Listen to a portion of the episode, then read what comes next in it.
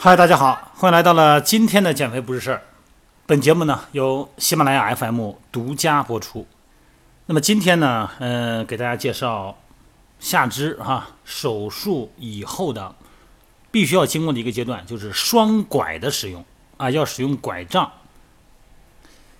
这个呢是术后的头几周是一定会介入的一个过程，使用双拐辅助行走。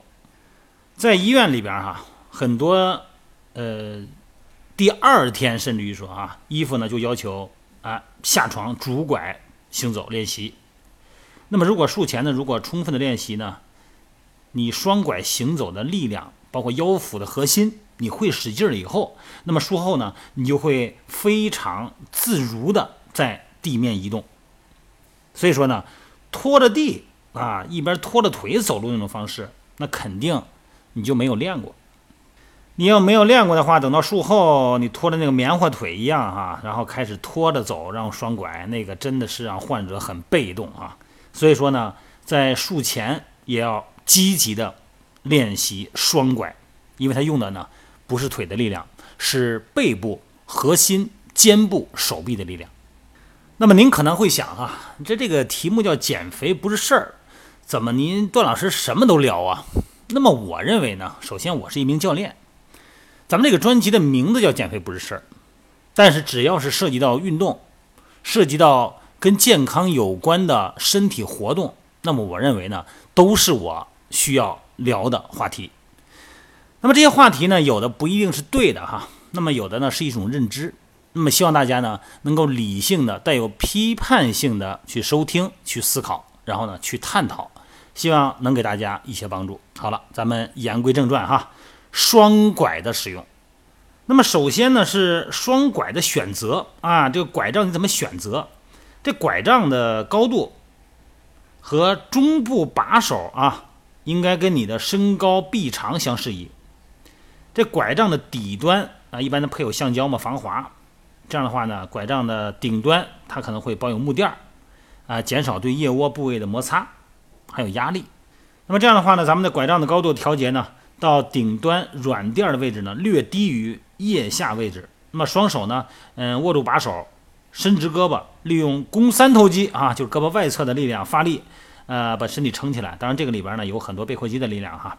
那么这个时候呢，顶部的软垫应该略低于腋部，或者说呢，呃，轻轻的接触腋窝的高度就可以了。那达到这种状态呢，说明手呢高度的调整呢就到位了。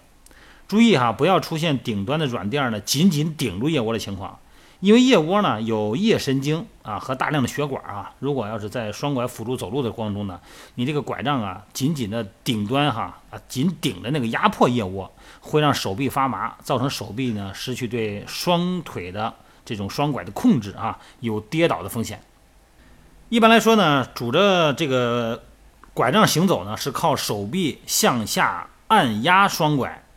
那么用手呢来撑起来身体往前行走，主要呢靠手臂啊向下的压力产生的支撑力来支撑身体。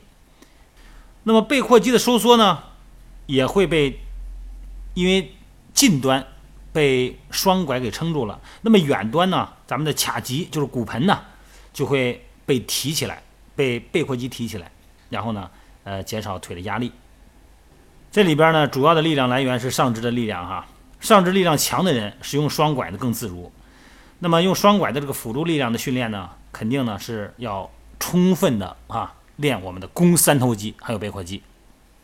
那肱三头肌怎么训练呢？最简单的徒手训练呢就是窄握距的俯卧撑啊。一开始你可能呃不能用脚尖支撑，没那么大劲儿，没关系，咱们从膝关节开始啊。什么叫窄握距啊？大臂夹紧体侧啊，大臂在你做俯卧撑那个准备姿势的时候啊。大臂和你躯干的角度呢，呃，靠紧是零啊。这个时候呢，做屈伸的时候呢，就是肱三头肌的训练。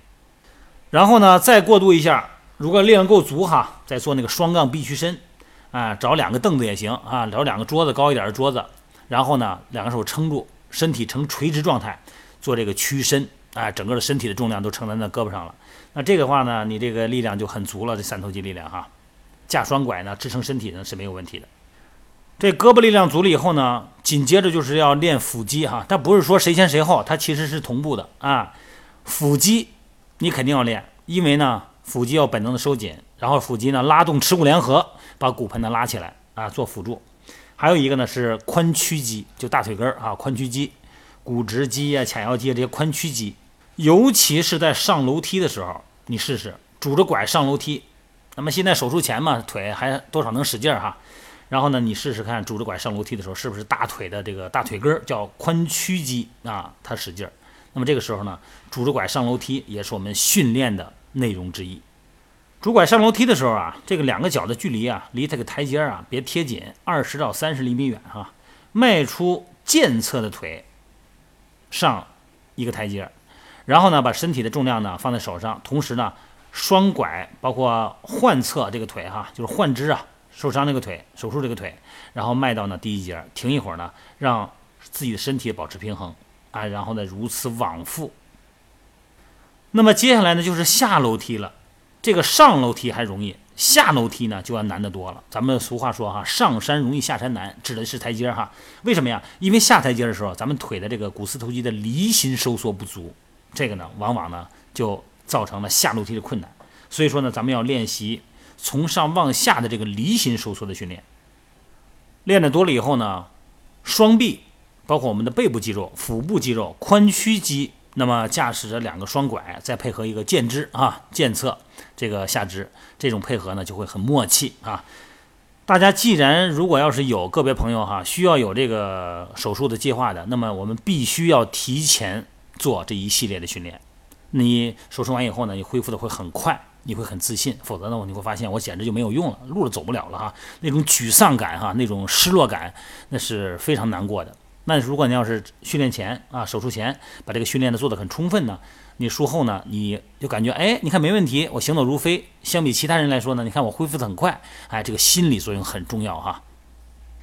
所以说这个训练前的这个功课啊，一定要在手术前把训练功课充分的做好。好了，各位，今天呢就聊到这儿啊。